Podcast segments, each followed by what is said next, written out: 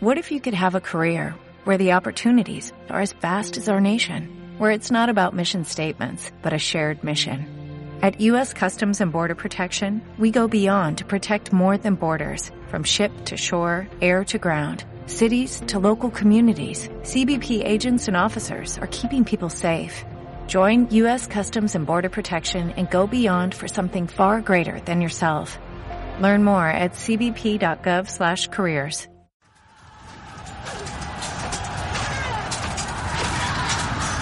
Diálogos de Acero, el podcast de la Asociación Urensá de Esgrima Antigua.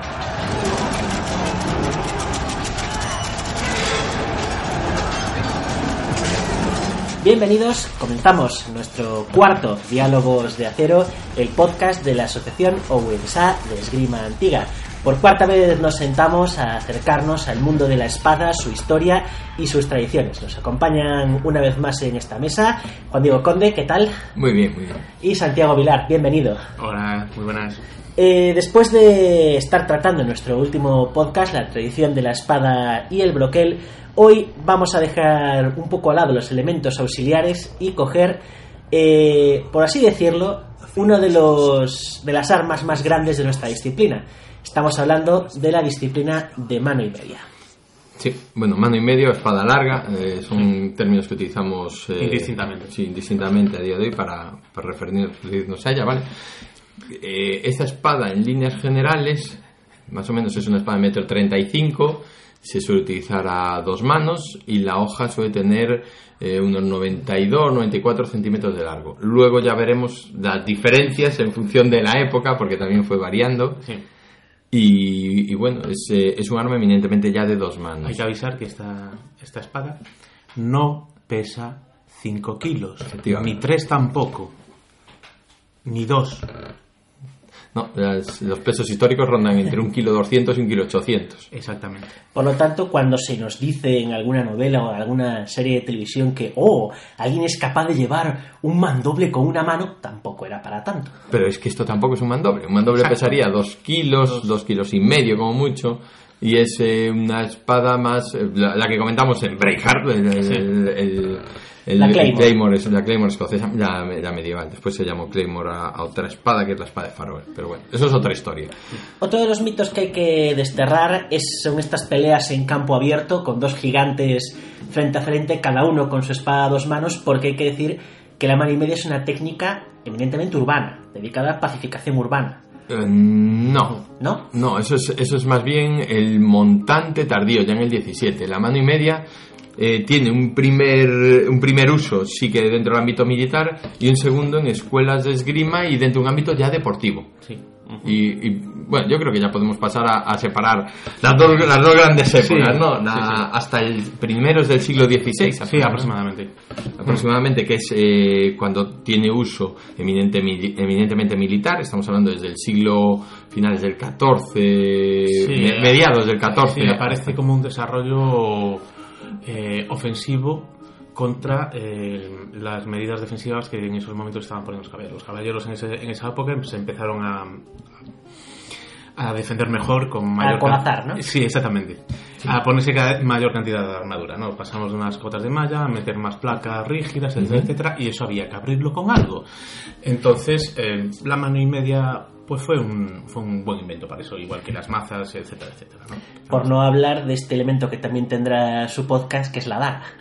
También, También, también, también, nuestra amiga la daga, sí, eso. Eh, Pero eso ya cuando estaba tirado en el suelo. Claro. Entonces, eh, primero había que derribarlo y, Pues y la mano media hacía ese. ese Claro, ese- la, la mano y media es, es, como todas las espadas, un arma en, en principio, excepto en, en casos determinados de duelos judiciales o combate individual, suele ser un arma secundaria en el campo de batalla, pero sí que es verdad que había que desarrollar la espada para, para atravesar las, las, las cotas y, y las protecciones que fueron surgiendo. ¿no? ¿Y a quién correspondía dentro del ejército medieval llevar este, este tipo de arma? ¿Quién se la podía permitir? El que se podía permitir una armadura. El, El, caballo. el caballero, o sea, la nobleza. eh, bueno, ya, en- ya más, de- más avanzado, sobre todo el siglo XV, tal, eh, soldados, había soldados profesionales que, que ya iban mejor acorazados y que también usaban espada larga. Pero es un arma principalmente de nobles, de caballeros. Sí. O sea, a partir de caballeros, o sea, desde la baja nobleza hasta la más alta. Gente con, gente con dinero, que también podemos incluir a mercenarios que tuvieron suerte, sí, que tuvieron suerte y sobrevivieron, ¿no? Pintores como Durero, ¿sabes? Eso- Cosas así. que, se, que se hace autorretratos con su mano y media. Es verdad, es verdad. Lo hay, buscadlo. Pues, como iba diciendo, ah, sí, la primera época, pues eso fue más eminente militar, eso hasta Principio siglo XVI, más bien, sí, por ahí. principios, primer tercio, una cosa así, podemos ver una, una cosa brumosa y luego ya con el desarrollo de diferentes armas, con el desarrollo también de diferentes eh, mentalidades, porque también esto también es un proceso de, de mentalidad, pues se va eh, dejando poco a poco a un lado y se va convirtiendo más en, en una actividad deportiva. De hecho, em, el uso de la, de la espada larga, mano y media, pues llega hasta el siglo XVII, principalmente en Alemania, bueno, en Alemania, esas Sí, bueno. cosas. Pues, de actual, la actual, La actual Alemania, Alemania. aprox. Eh, eh, que- El antiguo Sacro Imperio Romano Germánico. Sí, Más o tirando menos, para sí. la parte más del, del este que del, que- del oeste que del este. Eh, eminentemente deportivo. De hecho, el último gran maestro que escribe en esa época es Meyer. Me- Meyer. Meyer. Es Meyer y ya es eminentemente de- deportivizado todo. o sea, Y, y cambia la herramienta. Es decir, Sí. ahora, Todo eh, si, si hablamos de la primera parte, eh, según el maestro, ¿no? Pero Fiore, que sí que eh, hay, hay maestros, hay la tradición Lichtenauer, ¿vale? De- por, por la parte alemana, porque hay, hay dos grandes tradiciones que, que se hayan descubierto libros, que son la alemana y la italiana. Y por la italiana tenemos a Fiore de Iriberi, sobre todo. Después te puedes encontrar otros tratados, ¿vale? Antes de meternos en las escuelas, sí que eh, nos has contado alguna vez en la asociación, Diego, que la historia de un soldado que con una mano y media defendió un puente. Con una mano y media defiende un puente. Puente. Madre de Dios. tiene más memoria que tú. precisamente contra los franceses. Eh, no sé si fue una mano y media o un montante. Eh, eh, ahí el tema. El Eh, tema es, eh, no sé ¿Había si... sido el rey de la guerra? No, creo que es posterior, que es, que es con montantes en el siglo XVI. Del, de, de... Bueno, no me saldrá el nombre. Del Hércules extremeño. el- Personaje que ya hemos hablado una vez de él, que también Sí, necesitará sí, sí. un podcast. Pero, pero bueno, no tiene, no tiene que ver con la mano y media. En principio es, es posterior, es ya del, del siglo XVI y si utiliza un arma a dos manos probablemente sea un montante, ¿vale? Con, con mano y media es... eh, hombre, hay, hay algunas... eh, yo he visto algunas en el, mu- el museo el museo británico, hay, hay manos y media y, de hecho, y en el sobre todo en la Torre de Londres encuentras, encuentras alguna. También es recomendable visitar el Museo de Militar de Toledo, en el Alcázar, que ahí también vamos a tener un gran ejemplo de todas las armas que se utilizaron durante la época imperial española. Sí, pero bueno, esto es previo, vamos al turrón, que si no... Las escuelas. Eh, la- hablamos de italiana y, alema- y alemana y eh, estas espadas tienen a ser un poco más cortas que las posteriores. Estamos hablando de una hoja de alrededor de 80-82 centímetros. Las- Y- más, más militares, por decirlo Sí, así. sí, y más, más para trabajar en corto. Eh, es un arma que per se, eh, es decir, arreando en directo, ¿no? Eh, metiendo tajos, eh, incluso con puntas, que es, eh, aunque es, aunque es viable, ¿no? Pero es, es más difícil ser preciso. No atraviesa la armadura, no una, una armadura eh, con las protecciones, con el peto de acero, con las protecciones en los brazos, o incluso la gótica ya del siglo XV y tal, eso no le entras a golpes, a menos que le pegues con algo muy gordo, tipo pues un hacha de armas, un pico de, de guerra, esas cosas. De hecho, para solucionar ese problema con, con, la, con las espadas de, de mano y media, se desarrolló la, la, técnica de, ¡Mecha espada! de media espada. O sea, que simplemente dejas de coger la espada mm, a dos manos por las empuñaduras y, y la coges a una vara al- por el tercio por uno por el tercio final prácticamente de la hoja. Sí, entre la mano, la mano izquierda se va algo más adelante de, la, de media espada. de media espada y luego la mano derecha sigue estando en, en- en la empuñadura. Entonces ahí maneja de distinta manera, pero la intención no es tanto golpear, golpear, golpear, no, sino meter la puntita. donde haya un meter la hueco. puntita donde haya un Buscar hueco. los huecos de la armadura. Exactamente. Y todo eso con técnicas ya más, más que de lo que serían de, de una espada, se parecería mucho más a un arma de asta. Es para trabajar en, eh, trabajas en corto. Eh, y entras, eh, lo que dice Santi, o entras a los huecos de la armadura, o buscas luxar y derribar al oponente y después echarte encima con una daga de ronde, que, que se llevaba en la época también. Entonces tenemos el desarrollo de estas dos escuelas, la germánica por un lado, la italiana por el otro. ¿En qué se diferenciaron? ¿Cómo buscaron cada una su estilo? Partiendo de que, evidentemente, hablamos más de conjuntos de maestros que de una escuela o una tradición unitaria. Claro. Eh, yo creo que la, la alemana trabaja más en el tren superior y la italiana para crear el hueco. Estamos hablando ya una vez del contacto de hojas. Y la italiana en, eh, con el desplazamiento. Es la- son, son, la- son las grandes diferencias. Eh, eso quiere decir que juegas, a- haces más giros con la, con la hoja en la escuela alemana, buscas otra forma de entrar, mientras que en la italiana, eh, pues eh, cambias, intentas eh, cambiar el desplazamiento para coger a contrapié a tu oponente. Te desplazas tú. Sí, y lo, lo haces, lo haces de una forma, entre comillas, no ortodoxa.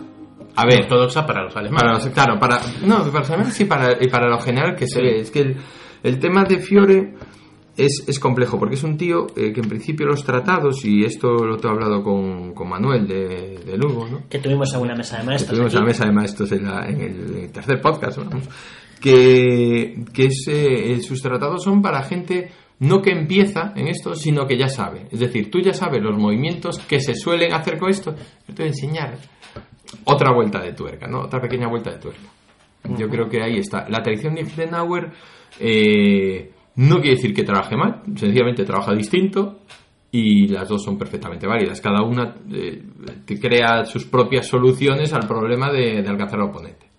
Y cuando chocaron estas dos escuelas, cuando un estilo germánico se ha enfrentado al estilo italiano, ¿quién ha sido, quién ha salido victorioso? Yo- El mejor. El que mejor manejaba la espada, independientemente de la escuela. Sí, porque no hay. eh, es que no, no, hay, no hay ni grandes registros de. Bueno, es que esta escuela se pegó con otra. Y, y eso, en hablar de. A ver, a- claro. Nosotros ahora mismo estamos hablando de de escuelas, porque es la percepción que tenemos a partir de la información que hemos podido conservar en, las, en, en la documentación escrita. Efectivamente. Otra cosa es la percepción que ellos mismos se tuvieran sobre, eh, sobre el terreno. O sea, a lo mejor estaba fulano von der no sé cuántos enseñando algo, pero él no tenía, ese, ese- no tenía esa idea de estar englobado dentro de algo más, eh, exactamente más amplio.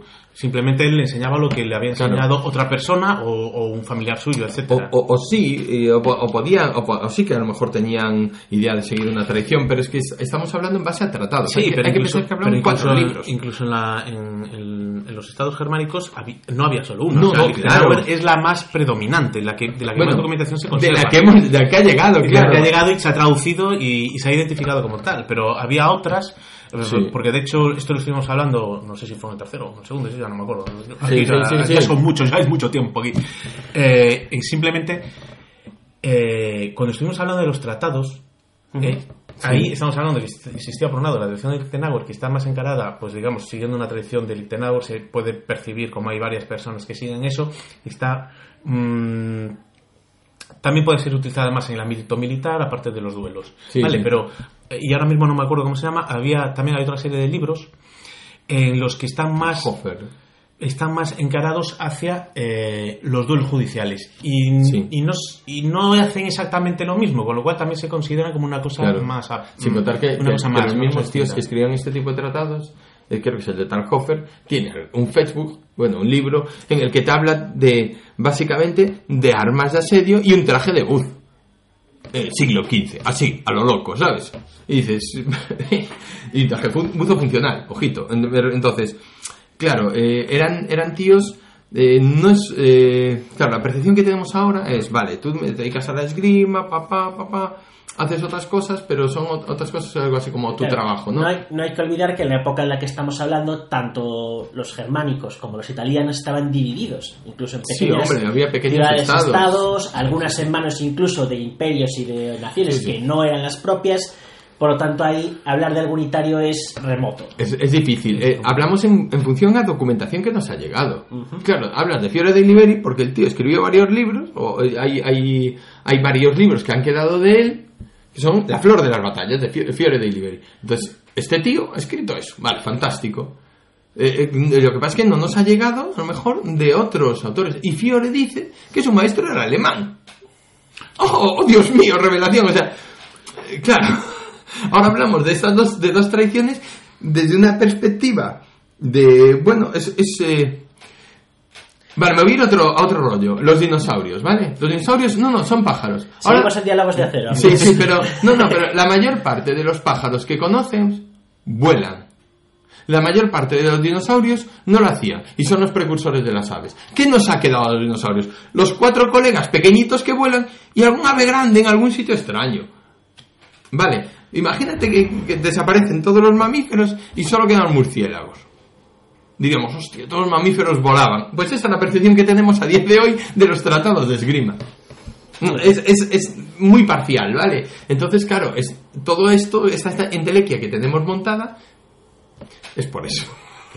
Hay que tener en cuenta también una cosa más. eh, cada vez hay más gente que investiga, cada vez hay gente que se mete más en los archivos, en las bibliotecas. Claro. Se saca más información, entonces eh, también es posible que a lo mejor dentro de un año, dentro de dos, eh, pues se encuentra la eh, se encuentra una, una colección de libros de, de estos que sea, pues no sé, la, la escuela de mano y media de Egipto. ¿Por qué no? O, o una escuela francesa, o, O, me refiero o la escuela de los estados de Jerusalén, Sí, porque que es una mezcla de tradiciones de Medio Oriente con tradiciones eh, occidentales. Es, es decir, eh, nos estamos basando en cosas que han llegado a nosotros que, que no siempre no siempre es fácil que lleguen. Los libros, se han perdido infinidad de libros en bibliotecas por, por incendio. Bueno, que hemos divagado un montón. ya. Después de, bueno, creo que hemos conseguido establecer más o menos un poco la importancia y, y de los límites dentro de los que nos estamos moviendo, así que creo que vamos a por ese nombre que hemos oído tantas veces, ese tal Fiore, Hmm. que ha marcado realmente eh, la pauta en, muchas, en muchos aspectos en lo que es la reconstrucción de la gema de las artes marciales europeas. Sí, hombre, es eh, sobre todo los que practican italiana. A, nos- a mí me resulta más fácil hablar de Fiore porque es a día de hoy lo que, lo que estoy practicando. La tradición alemana tengo nociones y bueno, tenemos nociones, pero es, es, es- es algo que está bueno, que, que he visto, que hemos visto mucho menos. Entonces es, es eso. eh, pero bueno, lo yo creo que es eh, más importante que las dos grandes escuelas, que ya hemos hablado de las líneas que, que los diferencian. Hay la- muchas otras, eh, muchas otras cosas son muy similares. O sea, la biomecánica es la misma. Eh, la forma de, de empuñar la espada tiende a ser la misma. Hay, muy peque- eh, hay pequeñas variaciones en función de maestros, ya no de escuelas. ¿no? Entonces, Bueno, en este caso, Fiore, podríamos decir, por, por reducirnos a la, a la pregunta, Sí. que ya no estamos otra vez. En este caso, Fiore, podemos decir que es uno de los principales eh, maestros de mano y media que se conservan de la tradición italiana que se ha producido allí, pero tampoco es el único. No. Tenemos también tenemos a Pedro del Monte o Pietro Monte, dependiendo de las ganas de castellanizar el, el nombre y apellido, porque aún se está discutiendo si era un italiano al servicio de españoles o un español Pero- que llevaba mucho tiempo en Italia y que firmaba No, así. no hay que olvidar que media península itálica estaba en esos momentos en manos de la corona de Sí. Aragón. Sí, sí, sí, sí, por eso. Por- ese- exactamente, ese es el problema que, que se tiene. No, no se sabe muy bien de dónde era el hombre. Y de ahí también, sí, sería más o menos a finales del siglo XV. Y luego tenemos a Maroso, que es de. Ya del 16, ya del 16. entrado. entrado del 16, ¿no? Que sería como el último así gran Sí, que- maestro que queda. que, que sería de Que- la que escuela es el de que- Fiore. Exactamente, que es el que coge todas las tradiciones ante- anteriores, que a pesar, fíjate, porque eh, Fiore es del siglo XIV, eh, Pietromonte es del siglo XV, Sí. pero de finales, y, y Marozzo pues está ahí en, en el, ya en el XVI.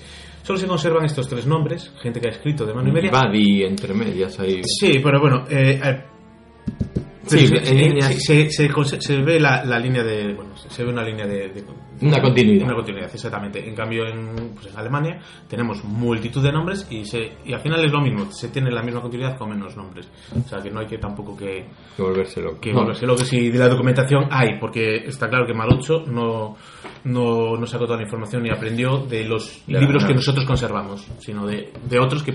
No, que había sí, más obras que se han perdido. eh, Por supuesto. Y, de- y después, eh, claro, ya entrando en Marozzo, esta gente, ent- entraríamos en la, en la tardía. Y aquí sí que tienen, por ejemplo, aquí sí que hay una diferencia con la anterior en la morfología de la espada. No porque, no porque la hoja se vuelva rara, sino que se alarga. Ya estamos hablando de hojas de más de 90 centímetros, los hay de hasta de un metro en la tradición más tardía. Y, y después, claro, ya entrando en Marozzo, esta gente, ent- entraríamos en la, en la tardía. Y aquí sí que tienen, por ejemplo, aquí sí que hay una diferencia con la anterior en la morfología de la espada. No porque, no porque la hoja se vuelva rara, sino que se alarga. Ya estamos hablando de hojas de más de 90 centímetros, los hay de hasta de un metro en la tradición más tardía.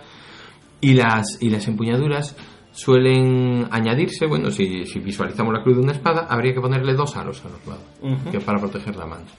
Cambia un poco y se deportiviza, en el- sobre todo hacia final, media final del 16, ya en el siglo XVII, eh, había competiciones deportivas y se desarrolla, se llega a la espada, a las espadas pluma, las Feathersword, que son como una mano y media larga y como más ligerita y más estrecha. más estrecha, menos capacidad de corte. Tiene. Está el. Joder. Mi anomia. Está la empuñadura y luego eh, cuando empieza la hoja es bastante ancha y inmediatamente que debe ser como unos 10 centímetros Sí, ma- forma un recazo. más o menos dependiendo también de, de- de lo que se vea y se estrecha muchísimo hasta que alcanza el final de la hoja esas son las espadas que habitualmente se están viendo ahora para, para, para la práctica de competición de compe- competición deportiva pura y dura dentro de las dentro de de la la- semana de. Sí, y, y que se utilizaban, que se, se empezó a utilizar eh, aprovechando los ejemplos de museos para, para una práctica segura y ahora se volvió la, la mejor la opción más segura, mejor opción para, para una práctica dentro del mundo más competitivo, ¿no? Es que hay una parte más tradicional y más Y competitiva. aquí podríamos entrar en las eternas discusiones acerca de por qué estás utilizando una réplica de una espada del siglo XVI para hacer una esgrima que los tratados son del Claro. siglo XV. Es, con, es con- porque me mola mucho. No, esa, es- esa es mi opinión de Santiago, Sí. eh, cuidado. No, yo, yo, yo también creo que, que lo idóneo, lo ideal, vamos, es eh, ajustar el tipo de herramienta a la práctica que hace. O sea, no se puede entender, yo creo, desde mi punto de vista, claro, Fiore con una Federer, Imposible. porque no, porque hay, porque hay técnicas que son que te, que te permiten cerrarte mucho porque estás relativamente cerca ya. O sea, entras a cuerpo a cuerpo, y yo estreto, porque ya estás cerca.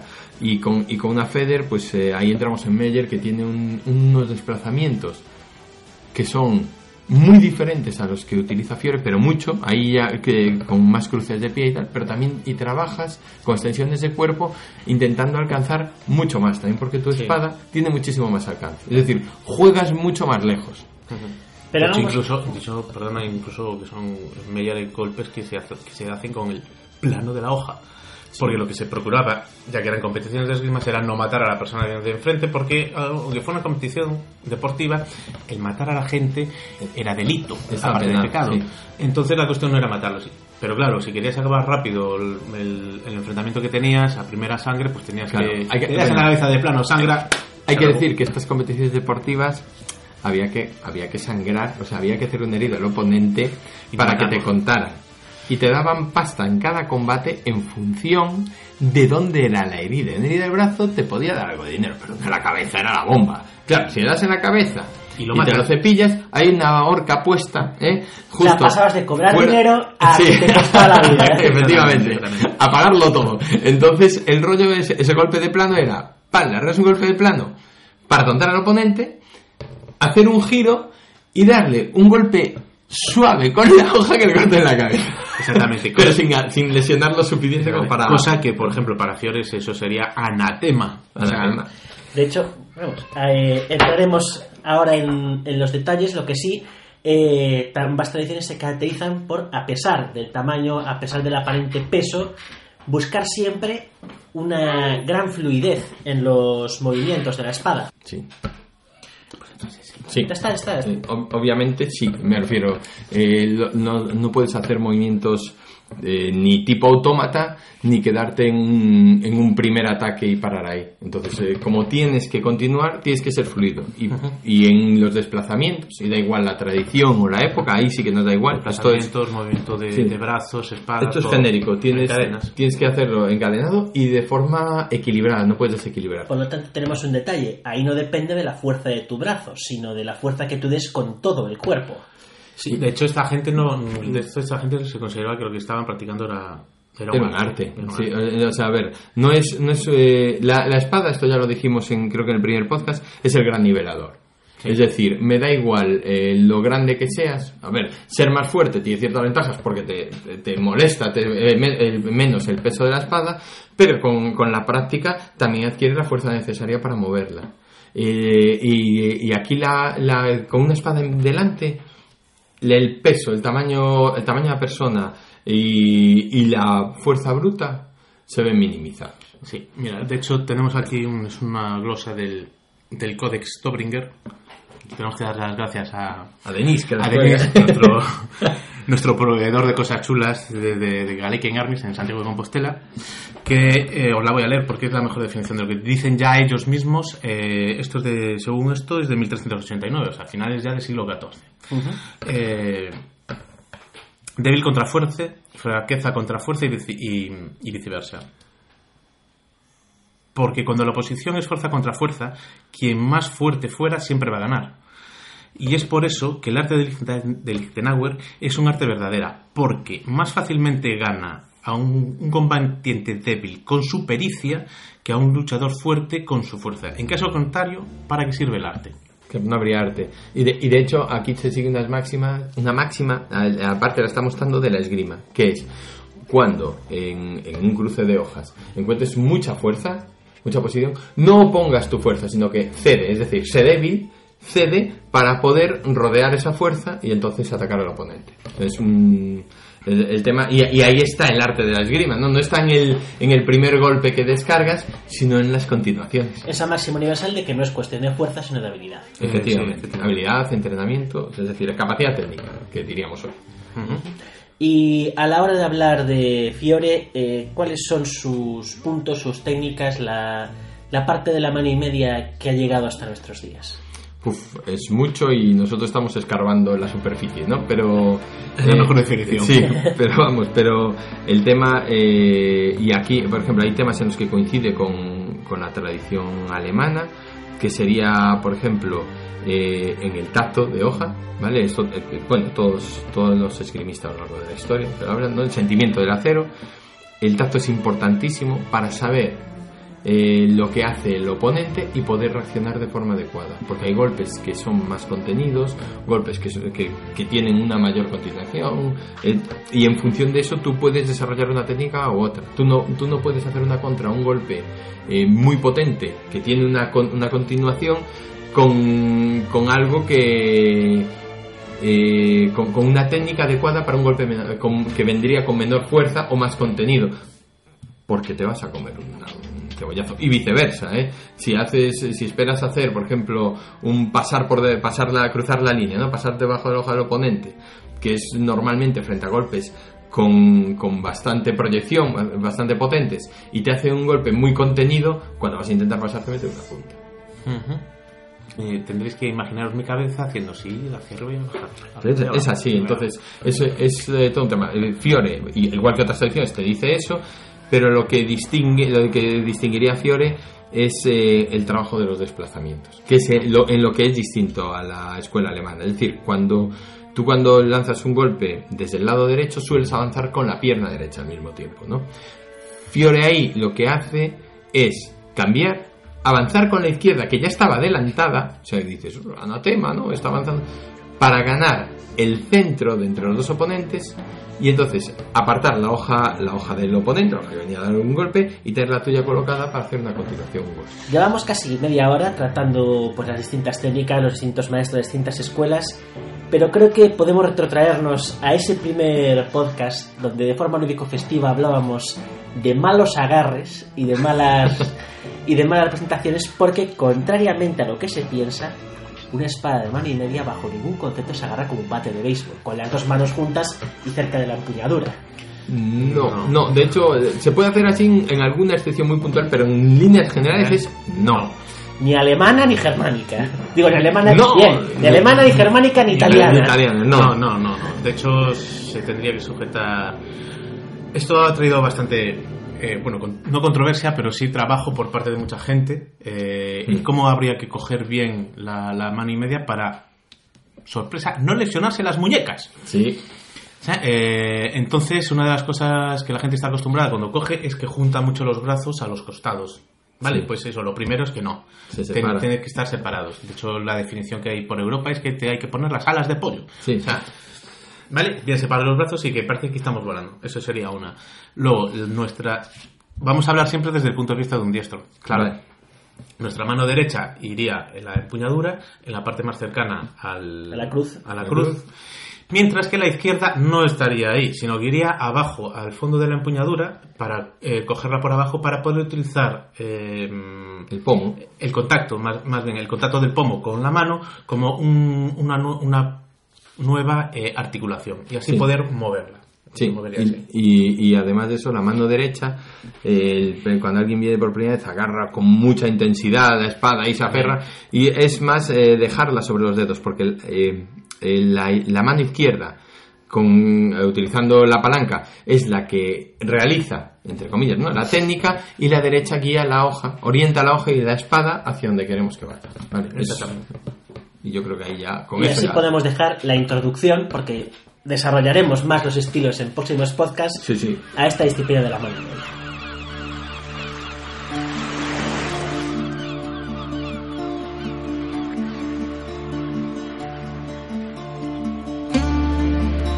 En Diálogos de Acero, Mesa de Maestros.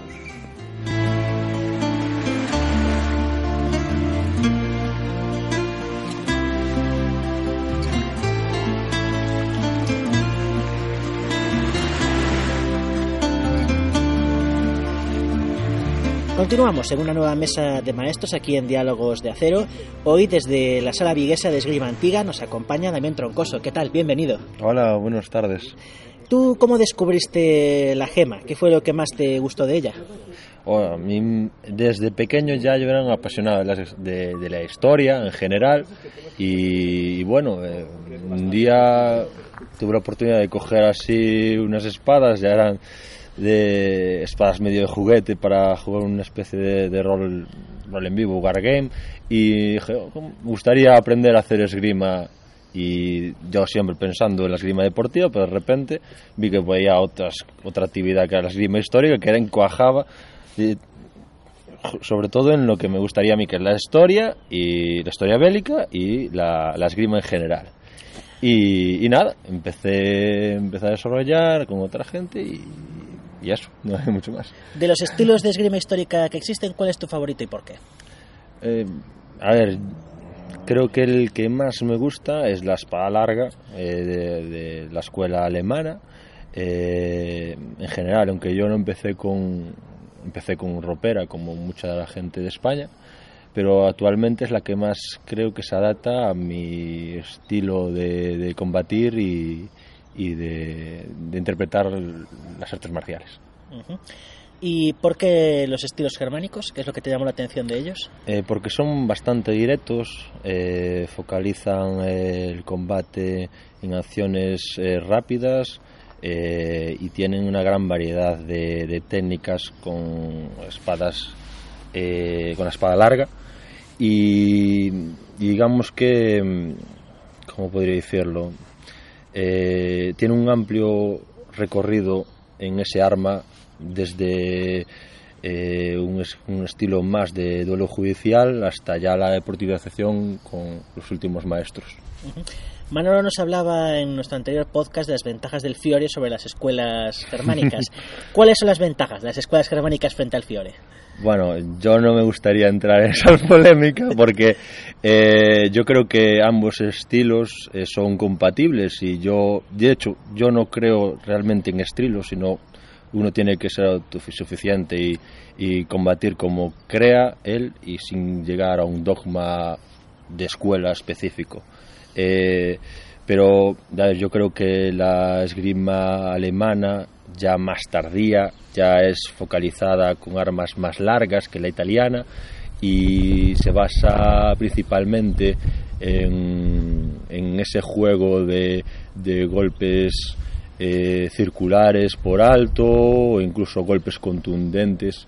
Y no llega tanto al cuerpo a cuerpo como puede ser Fiore que digamos que se basa más en esa- ese enfrentamiento cuerpo a cuerpo porque está ya eh, una parte de Fiore es destinado al combate con arnés pero bueno también tiene lucha con daga y tal que me parece genial muy bueno ¿Cuáles serían las desventajas por buscarle pegas a la escuela germánica? Eh, digamos que no tiene un, o una gran variedad de, de desplazamientos de pies, por ejemplo, de, de juego de pies. Eh, focalizan más el ataque eh, con, con el, dice, el tren superior. superior. Eh, digamos que yo principalmente me baso bastante en otros tipos de, de- disciplinas para eh, ampliar mi, mi juego de pies. De hecho, yo diría que dentro de cabe haría una especie, dentro de lo que sea, de, de, de destreza en el plano inferior eh, para adaptarla a, a la, a la esgrima con espada larga. ¿Y para ti cuánto tiempo duraría el combate ideal entre dos contendientes de mano y media? Eso depende bastante. Digamos que depende de los estilos. La alemana es más directa, diría yo.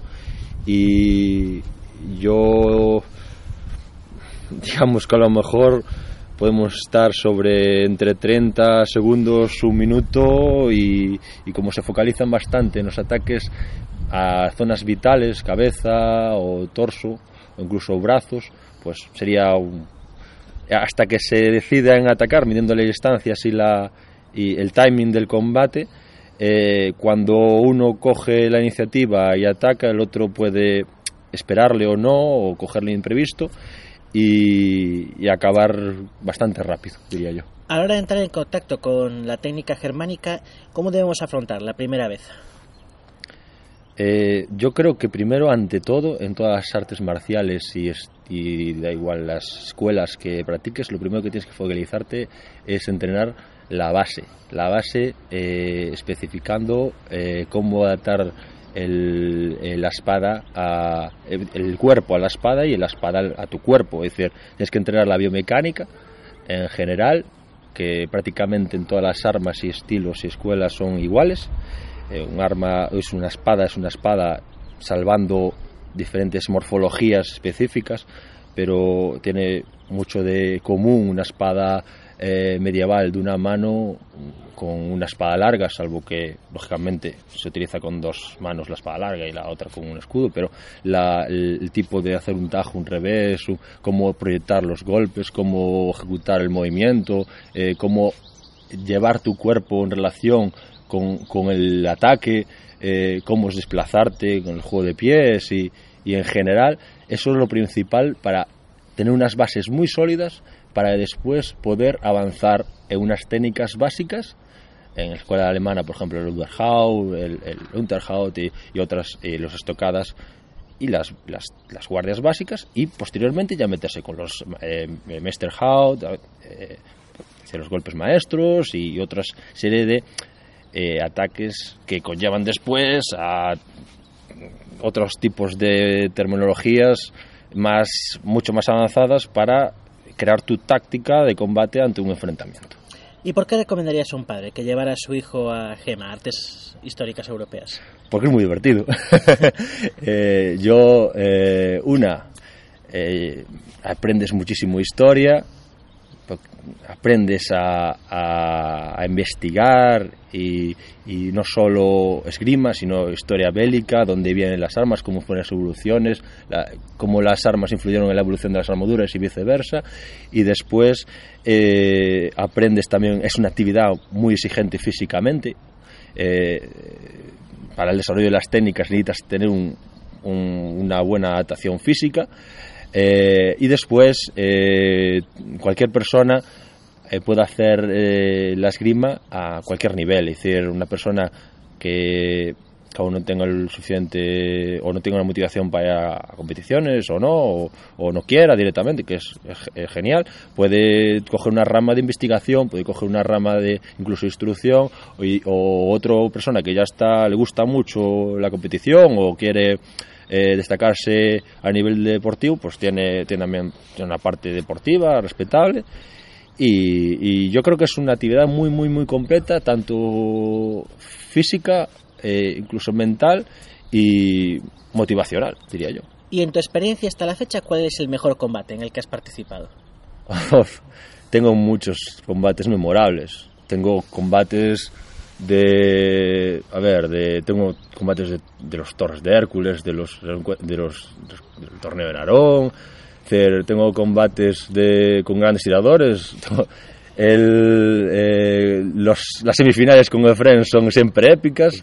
Eh, yo cuando combato con Dani siempre me aporta ese, ese nivel de, de aprendizaje y, y, y, de ese reto de tener una persona que es, es un, uno de los grandes tiradores de España Y después cuando, fui al Swarfish con, con Dani también, pues eh, contra Alto Fama, esa, esos 16 avos de final que mm, lo hizo muy muy bien, creo yo.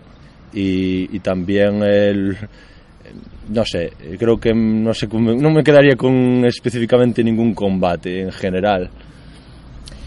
Hay mucha gente que admira, que conoce en profundidad las artes marciales orientales y sin embargo, en general son, somos bastante ignorantes respecto a las artes marciales europeas. Mm. ¿Acaso no hemos sabido vendernos bien a lo largo de los años? Bueno, poco a poco. Es decir, esto ten- tener, hay que tener en cuenta que nosotros estamos eh, eh, naciendo. Es decir, como decía eh, Miyamoto Musashi, uno tiene que tener siempre la mentalidad de, de un, de un aprendiz.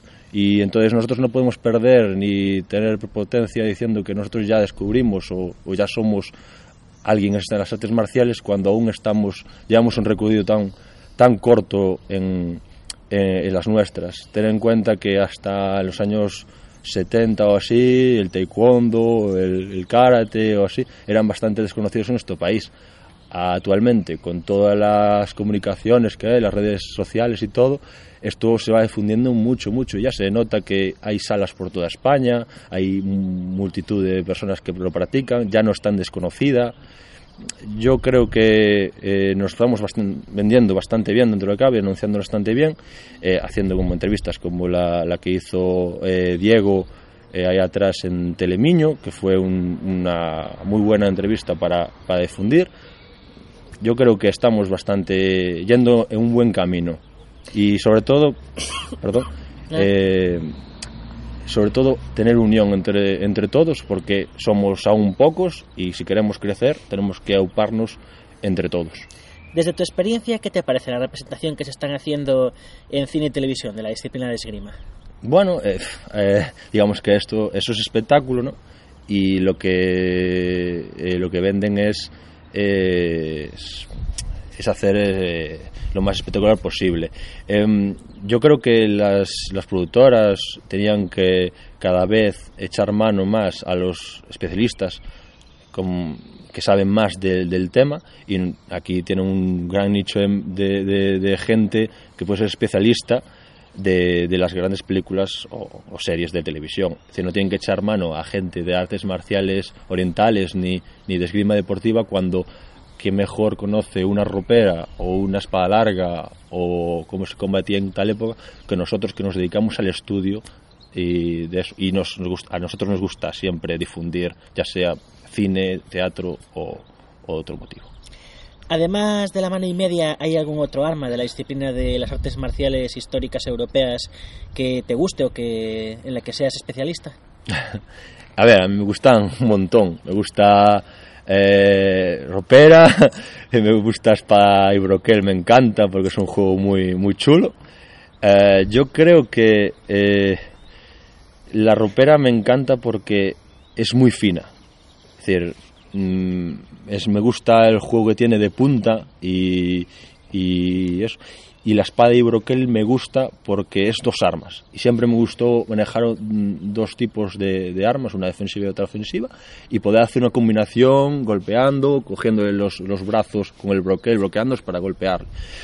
No sé, yo a lo mejor no me podría decidir entre una y otra, pero ahora me está tirando más la espada y broquel simplemente porque tengo un compañero en la sala que está haciendo un gran trabajo y, y me está motivando a, a hacerlo.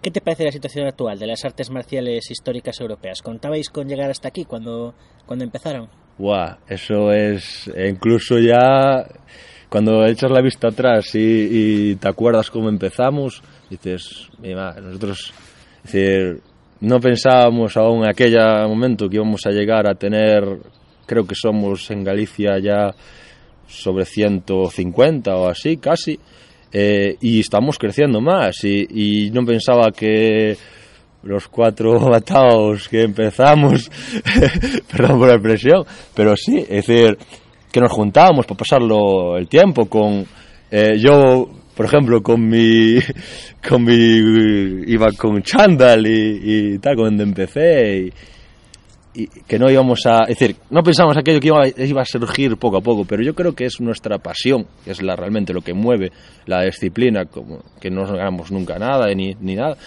La pasión que tenemos por esto que nos hace crecer.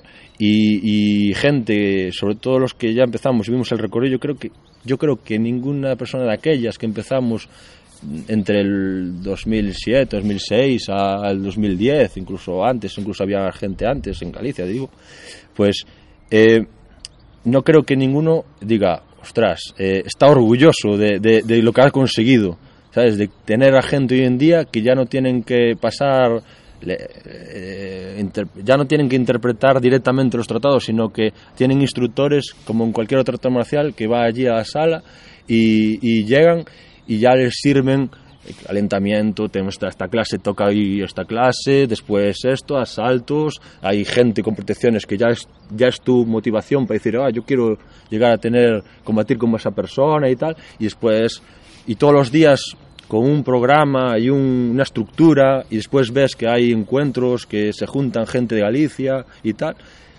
pues es, es muy orgulloso, yo por lo menos estoy muy, muy orgulloso de mi sala, de la sala que, que, que empezamos. ¿Y cuál es la mayor satisfacción que te ha proporcionado la gema?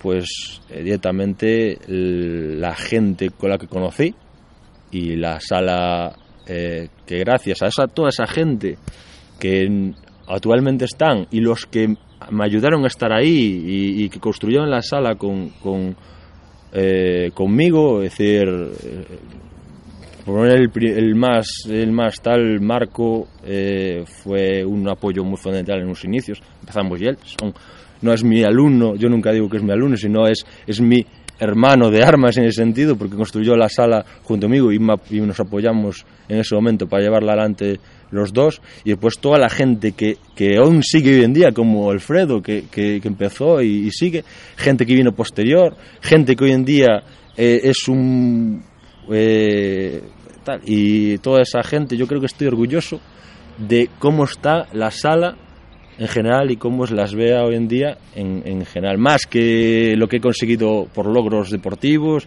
por logros personales, no, es el, la sala, las vea como ente, lo que yo estoy más orgulloso en general. ¿Y nunca se te ha pasado por la cabeza, madriña, por qué me metí en esto? ¿Qué hago yo aquí? O...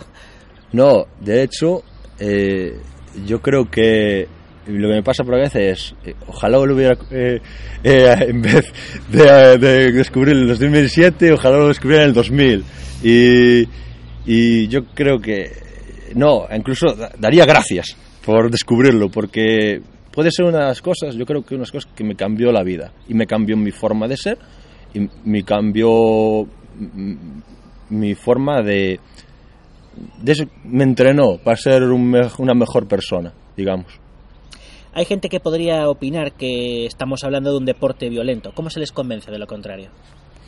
No, a ver, eh, lo primero es que tienes que tener, sobre todo, una actitud respetuosa con tu compañero, porque yo no digo que es tu rival, es decir, nadie es tu rival. Eh, aunque sea un torneo como los Warfield, estás en la final o, o yo qué sé.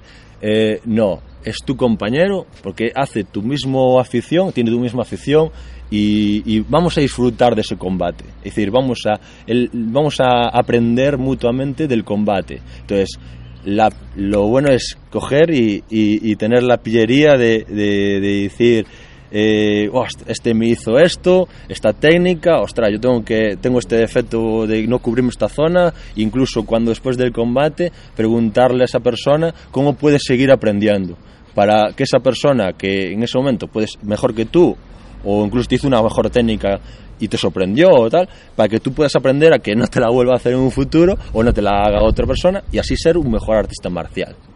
Y ya para concluir, ¿algún consejo para alguien que acabe de empezar o se esté planteando acudir por primera vez? Pues hay magníficas salas por toda España y por todo el mundo.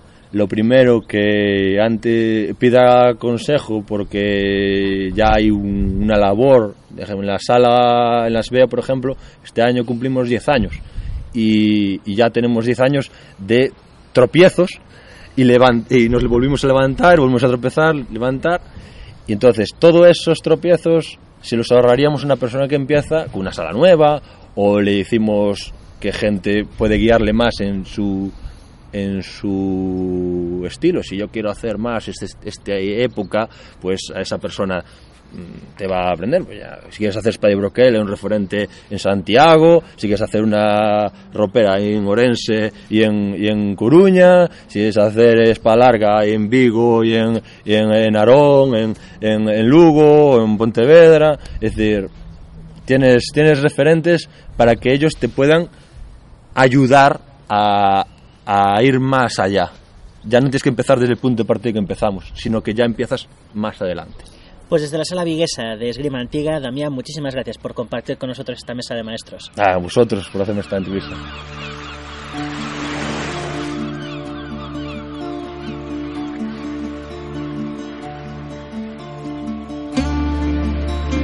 Estás escuchando Diálogos de Acero.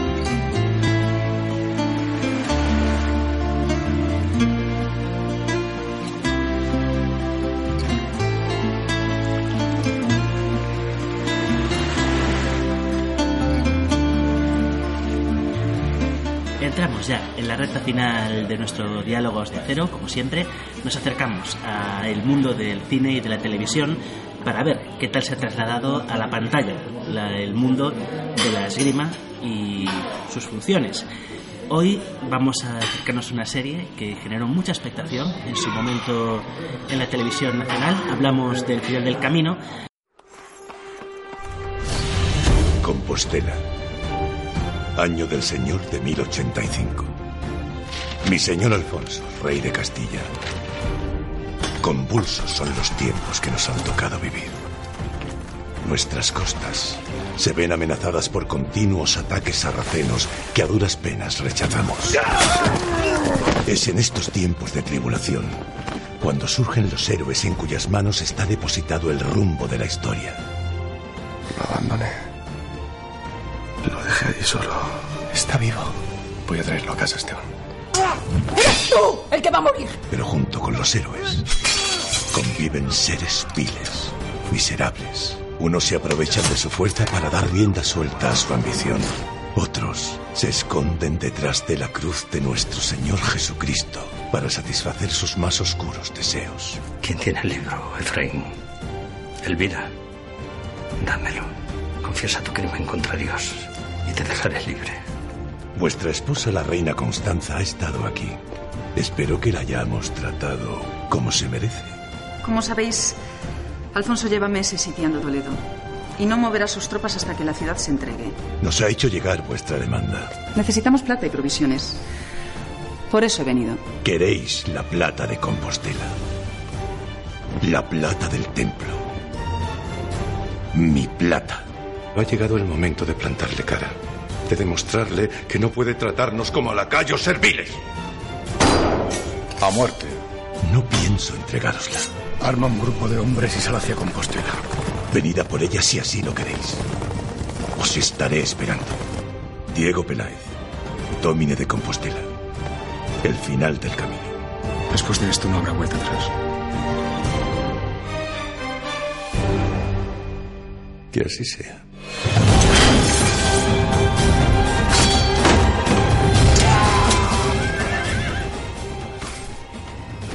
Y para ello contamos con la compañía de dos nuevos miembros de la sección Ourensá de Esgrima Antigua.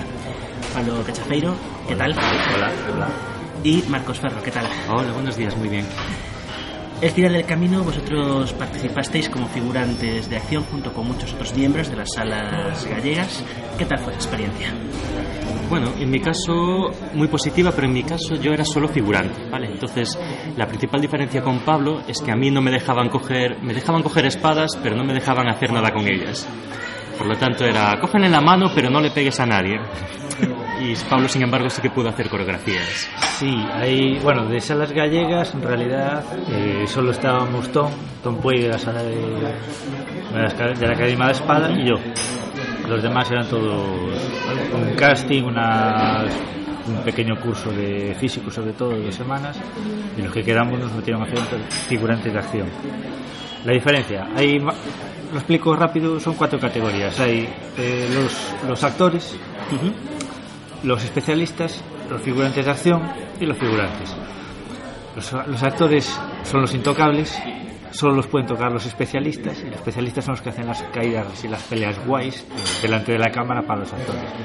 Y luego los figurantes de acción son los que re- rellenamos un poquito de fondo dándonos de, de bofetadas entre nosotros y con los especialistas y al fondo están corriendo sin, casi tocarse con nadie los figurantes. Sí, éramos lo último. Lo último de lo último de lo último. Bueno, vosotros pasasteis, os presentáis a, a ese casting y cómo fue. Pues en mi caso no me presenté porque, bueno, me, me lo dijeron justo en la asociación. Alguien me pasó por, por WhatsApp un, un cartelito que ponía presentar sus, presentar sus figurantes. Y era como, bueno, pues no estoy haciendo nada mejor ahora mismo. Pensaba que iba a ser solo en el verano. Y, y me presenté un poco por hacer el chiste y al final, pues como necesitaba un montón de gente, pues me cogieron. Y, pero así fue así muy, muy sencillo, ¿no? Llegamos allí, dijimos cuatro palabras y ya. ¿Os pidieron alguna cosa en concreto, que es lo típico, que dejarais de afeitaros, que os quitarais alguna, algún elemento de la ropa, que dejarais de lucir algún tipo de objeto? Sí, pero bueno, nos pidieron que no nos afeitáramos para aquello de tener las barbas medievales, pero lo demás decían sin tatuajes, luego aparece gente, gente con tatuajes y es cuestión de echar maquillaje, así que sin problema. Sí, básicamente era el tema barbas, que si podía ser sin arreglar. Y vale, bueno, me ahorráis trabajo. Tampoco, tampoco fue mucho problema y, y nada, y dejarse la barba durante unos mesecitos. Y a la hora del, del rodaje, ¿cómo era un día típico? Muy largo. Estábamos allí llegando a. Era casi todo en Silleda, de, era donde tenían la, la base, y a partir de ahí te, te llevaban a los puntos de rodaje o, o rodabas allí directamente. Y llegabas allí temprano, 7 de la mañana, a veces 6 de la mañana, y estabas todo el día, por lo menos hasta las 7 de la tarde, a cañón. Y, y es curioso que siempre dicen que, que los rodajes de series son muy estresantes, ¿no? Claro, para los actores y para la gente de producción tiene que ser muy estresantes, pero sí que se hacía muy raro ver mover tanta gente para tan poco tiempo de trabajo. A lo mejor estábamos 7 8 horas para a lo mejor 10 minutos de rodaje. O un poquito más si había que repetir la escena desde varios ángulos y era una escena complicada, pero era mucho, mucha gente para tan poco esfuerzo. Estábamos esperando, básicamente. Había dos, me acuerdo un detalle, dos, dos figurantes que vinieron de, o sea, venían de Coruña, estamos ahí a las 6 de la mañana en la LIN, los vistieron de cota de malla, o sea, 15 kilos de hierro encima, y estuvieron todo el día sin hacer absolutamente nada. Estuvieron allí sentados vestidos de cota de malla porque eran soldados de, de la escolta del cardenal y la escena del cardenal la rodaron a las 7 de la tarde. Y solo tenían que tumbarse en un árbol haciendo de muertos mientras venía una patrulla y se los encontraba. O sea, para cinco minutos que, de- que hicieron de trabajo real, estuvieron casi 12 horas cargando 15 kilos de hierro encima. Incluso llegó un momento en que vosotros tuvisteis que interpretar a, a más de un personaje, ¿no? Cambiar sus atuendos tres o cuatro Sí, veces. Siempre, Sí, siempre. Sí, eh, sobre todo contra el final, cuando ya estaban intentando meter varias cosas en un día. Y sí que es cierto que, pues que tenías que a la mañana eras mercenario, a la tarde sarraceno, por la noche te hacías el muerto y de madrugada si, si tocaba, pues a otra cosa. Yo estuve en todos los ejércitos. Estuve fue de Moro, de Castilla, de Compostela. Era un de- desertor. de la- estuve hasta en Navarra, que, que- que pintaban aquí los pues sí, yo estuve también en el ejército de Navarra. Y me mataron en todos los ejércitos. Pobre madre, ¿no? Cuando tuvo que poner luego el episodio. Y además moría con mucho estilo, que lo ves, lo ves y, y lo ves ahí morir, pero con, con ganas. O sea, que se puede identificar a, a Pablo, ¿no? Sí, Pablo sí, a mí no. A él sí. Poco, poco, sí. Al final, al final sabes dónde estás. Es lo de siempre. eh, eh, al ser figurante o figurante de acción, incluso de especialista, que no te vean la cara porque así te van a llamar más veces. A la hora de vestiros, a la hora de ponerse el vestuario, a la hora de las armas, ¿qué tal visteis la, la reconstrucción? Y creo que con esto vamos a tener para un rato. Venga, va. Bueno, eh, a ver, no vamos, yo no quería criticar mucho el tema porque realmente mm, es una es más sobre cómo funciona la industria de la televisión, que es una industria muy rápida y muy especializada. Entonces ellos llaman a una compañía que le dice, tenemos trajes medievales. Y usan los trajes medievales que tiene esa compañía. Entonces, quiero decir, no es como una gran producción eh, internacional en la que los trajes se diseñan para eso y pagas a una gente un pastón para que los diseñes justo como quieres. No, bueno, coges lo que tienes. Y, y si además somos figurantes o figurantes de acción en su caso, cogemos lo que queda. Entonces, bueno, los trajes eran un poquito de aquella manera, como podríamos decir, ¿no? Sí, es una armadura de estas que pretende imitar cuero, pero en realidad es una especie de sky con, con chapitas. Dios, yo tenía una cosa, sí que tenía algo de, algo de cuero, una especie de jugón de cuero, pero que tenía una cosa, no sé cómo decirlo, una media manga que me caía sobre el brazo, que si tuviera que utilizar una espada con esa con ese jugón no sería capaz. Date por muerto, ¿no? Dame por muerto, exactamente. Y además tenía los brazos y el antebrazo, que es una parte que normalmente debería estar defendida si estás peleando en una batalla con una espada completamente completamente a, a la vista. Y nada de guantes, nada lleves guantes. Estás peleándote con espadas, pero nunca Guantes, lleves guantes. escudos, el horror, el horror, escudos, ¿por qué? Cascos, no. De hecho, tengo entendido hay una anécdota que, que circuló entre los miembros de las asociaciones y es que uno de los actores había llegado a romper cuatro hojas en una, en una escena. No en una escena, pero sí en el mismo día. Y tampoco era el mismo actor, eran varios actores, pero sí. Yo Sí. en, en dos días vi romper cinco espadas. ¿Y qué, para que los oyentes se puedan entender, qué significa que rompan una hoja de acero? Que la usa muy mal. Y en una circunstancia golpe- medieval estarías muerto.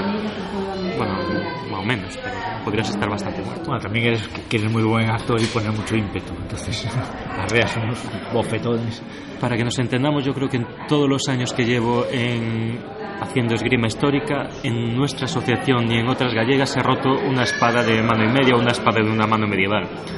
Y les damos fuerte. Lo que pasa es que, bueno, si golpeas de plano, si golpeas con a cosas que no se deben golpear, pues a lo mejor rompes espadas. Sí, y aparte, a ver, son espadas que hay un número limitado de espadas y que las usa todo el mundo. O sea, no, no tiene, cada, actor no tiene su propia espada. La misma espada del actor la he usado yo, la he usado los especialistas, todo el mundo. Están muy machacadas, eso es cierto. Pero claro, si pegas un golpe plan vertical, salvaje, Conan el bárbaro, y el tío que está al que solo das lo para, tal, y es filo contra filo, eh, al final rompe. Eran peleas en que estaban dándose, dándose espadazos y estaban saltando chispas. Tienen que romper. Muy bonito en televisión, pero poco práctico. Sí, ah, y lo curioso es que no, yo, yo coincidí con, con un chico que, que había roto un par de ellas y estaba todo orgulloso. Nosotros sí que trabajamos duro, yo rompí dos espadas en, eh, en la batalla. No sé, dan, dan penita, un poco dan penita. Las mejor no espadas son caras. hecho. No, le dice, le sonríes y le dices, ajá. Pero pensando y digo, yo necesito, es decir, es medio sueldo, ¿no? Comprarte una espada un poco buena. Y en Bueno. alguna ocasión durante el rodaje, alguna vez os salió de dentro, evidentemente supongo que no, porque aquello había significado al final, pero alguna vez os salió de dentro decirle o soltarle al actor o al director de la escena que las cosas no se hacían así. A ver, eh, al principio lo, lo intentas encauzar. Es decir, eh, una- un par de anécdotas en la- el primer día de rodaje, además. eh, estaba también Tom. Y le fuimos a decir allí ciertas cosas en plan, oye, mira, cuando golpees procura hacer esto, procura ponerte detrás de la espada. Pero no, no, no, no, nada, así, a cañón. Entonces ya lo dejas rodar y bueno, pues nada, lo hacemos así también. No, no tenemos mayor interés. Curiosamente sí que hay veces que, que te escuchan, porque yo en una escena había un chico que era figurante de acción y se lo tenía muy trabajado y era arquero. Y como salía en primer plano le dijeron, tío, no cojas así el arco, que, que lo estás cogiendo mal. Él dijo, no, mira, yo tengo un colega que hace tiro con arco y ha estudiado el tiro con arco medieval y realmente ponían así los dedos. Para que, bueno, porque después se desarrollaron otras formas de cogerlo y otras protecciones, pero los arqueros medievales lo cogían así y dijeron, ah, vale, bueno, pues mira. Y lo Eso que dejaron, sí, sí, y lo dejaron hacer así, muy bien. Pero bueno, con otras cosas, a ver, le vas diciendo así por detrás, le dices, mira que este, este hacha está al revés, mira que la espada de recuerdo de Toledo no la quiero coger. Claro. y mira que es que y ellos dicen, sí, sí, sí. o- Pero, pero mira, de, de tiro con arco la, la, la anécdota es con, con Abdul, que venía también de Orense, también estaba en figurante de acción, y es el que coge el arco y mata a la madre en la primera Ah, sí, sí, sí. Claro, cuando coge el arco, también, también hice tiro con arco, entonces también hablamos los dos y sabía cogerlo, pero eh, para hacer la, la escena, claro, tener un arco cargado es un peligro en, en un escenario. Entonces eh, lo tienen preparado para que no puedas enganchar la flecha realmente. Pero aún así, como tenían que sacarlo en primer plano de estirando el arco, le hicieron poner el dedo por encima de la flecha para sujetarlo. Como medida de seguridad. Entonces, si, esa- si haces eso y ruedas la cara y el arco así, más o menos puede quedar bien. Si ruedas la mano, no. Entonces todo el mundo vio como le ponía el dedo encima de la flecha enganchándolo. Es como, Despidiéndose de ese dedo. claro, ¿por qué haces eso? No, horrible. Pero bueno. Bueno, al final supongo que para un- una gran serie que bueno que tiene los límites que tiene pues son pequeños detalles Bueno, pasa el tiempo, vosotros grabáis vuestras escenas y llega el momento tanto de la promoción como de la emisión de la serie. Viéndola, ¿cómo os sentisteis? Hombre, yo creo que hay mucho de lo que rodamos realmente y mucho trabajo que no, que no se ve. Es decir, eh, escenas que repites 20 veces, peleas, caídas, cosas así, que- y que luego se descartan. Es como frustrante decir, "Joder, pues, ¿para qué nos hemos matado en poner una pelea guay y hacer una coreografía que luego no se va a ver? No hablo de que, se- que estés de fondo y haciendo, matándote allí, haciendo de muerto, diga- digamos, mientras están rodando otra cosa, sino cosas que, que al final se descartan, que escenas que, que tenían previstas y que luego no se no ves. Bueno, sí cosa de tiempo, no sé. es gracioso porque le dices a, a tu familia ahí salgo yo allí salgo yo y después al final esa oreja es tuya Claro. sí creo que sí pero no estoy seguro Con Sí. lo cual, bueno, hay días, ¿no? Sí, hay días.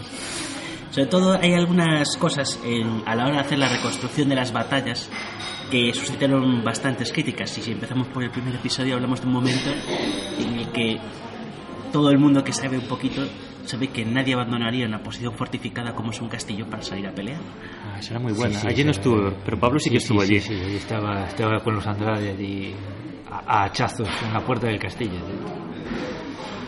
Sí, pero eso ya es cosa del guion, ¿no? Eso es cosa de, yo qué sé, del guionista. de- estás en un castillo y te bajas a, a dar de bofetadas con una gente que te supera en número. Bueno, yo qué sé, cinematográficamente fue muy épico. Allí morí también unas ocho veces, tranquilamente. Pero no, no era necesario. Yo prefería quedarme arriba en el castillo también. Lo que pasa es que si no, no ganan los buenos. Es que Si es no, lo que no ganan los buenos. Uf, yo qué sé. Y ya en el primer capítulo que no ganan los buenos, que decir, que se muera el protagonista ya de buenas a primeras, no. no. Argumentalmente hablando, se, se dijo, se vendió como una de las grandes series históricas, un intento de llegar a producciones norteamericanas. ¿Lo llegamos a conseguir o tiró más nuestra manía de buscar una serie española? Bueno, depende, depende de a lo que te refieres. Quiero decir, yo creo que la serie, y eso que al final no- los dos últimos capítulos no pude verlos, eh, tengo que reconocerlo, eh, y creo que va mejorando con el tiempo. Las interpretaciones y el guion van mejorando con el tiempo. Y por otra parte, en lo que es a fidelidad, sí que se vendió mucho como eh, nos documentamos muy bien, es una serie muy bien documentada y en parte puede que sea cierto. Lo que pasa es que siempre es lo que decimos, hay una gran historia, la historia de los reyes, la historia de las batallas, la historia de la gran historia, con mayúscula, y pues hay unas pequeñas historias, que es la historia de la gente, la historia de los vestuarios, de, de las armas, que es lo que estamos comentando, de, de cómo podía comportarse la gente, cómo podía pensar, qué podían decir, y ahí a lo mejor falla un poquito más. Entonces, quiero decir, creo que los expertos eh, les preguntaron sobre, bueno, pues cómo era, quién gobernaba, quién estaba ahí, quién, cómo eran las intrigas políticas y eso, pues, hombre, teniendo en cuenta que es una recreación, que no es una, no es al pie de la letra, porque no sabemos cómo era y la- hay que hacerlo bonito, pero está más o menos logrado. Una pequeña historia, igual ya no. Sí, yo lo que vi es mucho desequilibrio, es decir, eh, meten mucho, mucha manía y mucha atención en los detalles de, por ejemplo, maquillaje. eh, las maquilladoras estaban siempre que estuviera sucio, que tuvieras esa mugre, esa pinta medieval. En detalles ra- raros de, de- el zapato no es medieval que no se te vea, pero que se te vea, pero te, te meten unas medias, te meten ropa así Que se nota que es que se nota que es sí pero que intentan que y por otro lado ves que encima de una cota de malla de hierro te meten una especie de, de jugón extraño pero claro, si te ponen una cota de malla tiene que meterte algo dentro acolchado para que entonces se asesoran de aquella manera a veces bien a veces mal y ponen mucha atención en muchos detalles pero toda esa atención esos detalles eh, la fastidian cuando pierden la atención en otros. Es como todo así muy desequilibrado. Creo que también a lo mejor es una, una consecuencia de pues, precisamente contratar a distintas empresas y que ves, por ejemplo, lo que decía Pablo de, de las maquilladoras, que hacían su trabajo como si fuesen a salir en, una, en primer plano en una película de Hollywood. Quiero decir, era, era un trabajo súper detallado. Sin embargo, otras secciones a lo mejor no tanto. Y era curioso porque, por ejemplo, había gente que sabías que no iba a salir y que eran figurantes de los últimos que están al fondo y las maquilladoras iban a mancharle los dientes. Y dicen, no, es que no, no se va a ver, nunca se van a ver esos dientes, pero los manchaban Sí, igual. por si acaso. Por si acaso. Bueno, entonces la experiencia ya la calificáis como positiva, el haber trabajado en el filo del camino. Sí, sí, por eso siempre, siempre aprendes cosas. Y encuentras eso. Sobre todo hay mucha gente que, que ves que son muchos, muy, muy buenos profesionales. Sobre todo yo vi lo de todo lo que es dirección, cámara, todo el equipo técnico, brutales.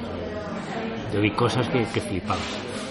De hacer una pequeña, una pequeña escena, terminas de hacerla y dices, esto ha sido horrible.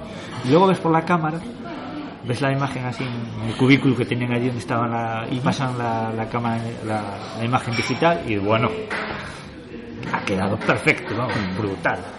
Sí sí sí. Yo Sí, la verdad es que el equipo técnico había, veías que había gente que, que entendía un montón y que, lo que decía Pablo, al- después al verlo en pequeñito en la cámara, y Dios mío, o sea, hay, la imagen sobre todo, la, la iluminación era, era buenísima. ¿Volveríais a trabajar como especialistas, como figurantes de acción, como figurantes en alguna otra producción después de todo lo que os supuso o habéis tenido suficiente con una experiencia?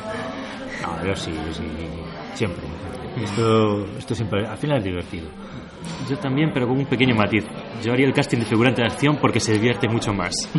bueno más que el casting es el, las dos semanas allí a En cañón entrenamiento, y todo, sí, sí, Pero a cambio, de verdad, el poder hacer coreografías, el, el poder hacer las escenas un poquito con un poquito más de chicha y no estar solo simplemente en el fondo, se agrede, se agrede, pagan- y pagan más. Y pagan más. que es importante ¿Y recomendaríais a un amigo, un contacto, cualquiera de nuestros oyentes, que si tiene la oportunidad participe en una experiencia como esta? Porque no por probar. Sí, como experiencia de lo... Hay gente que vive de esto, de, claro, gente que tiene unos estudios cerca o en Santiago, en Coruña y se va a todos los castings y todos los todo lo que puedan y viven de eso. o sea, Eh, el único el único caveat, como si dijésemos, es que no le hagan mucho caso cuando, cuando te hablen del tiempo. Quiere decir, tienes que tener un poquito de disponibilidad, porque a mí me dijeron que iba a ser una cosa más bien julio tirando a agosto, y al final fue una cosa de agosto, septiembre hasta finales de noviembre. Entonces, es decir, sí, tienes que tener un poquito de tiempo libre, pero, pero sí, quitando eso, sí. Bueno, Pablo, Marcos, ha sido un placer teneros hoy en estar aquí hoy con vosotros en, en nuestros diálogos de acero y muchísimas gracias por habernos aportado esta visión sobre el final del camino. Nada, el placer ha sido nuestro. a vosotros.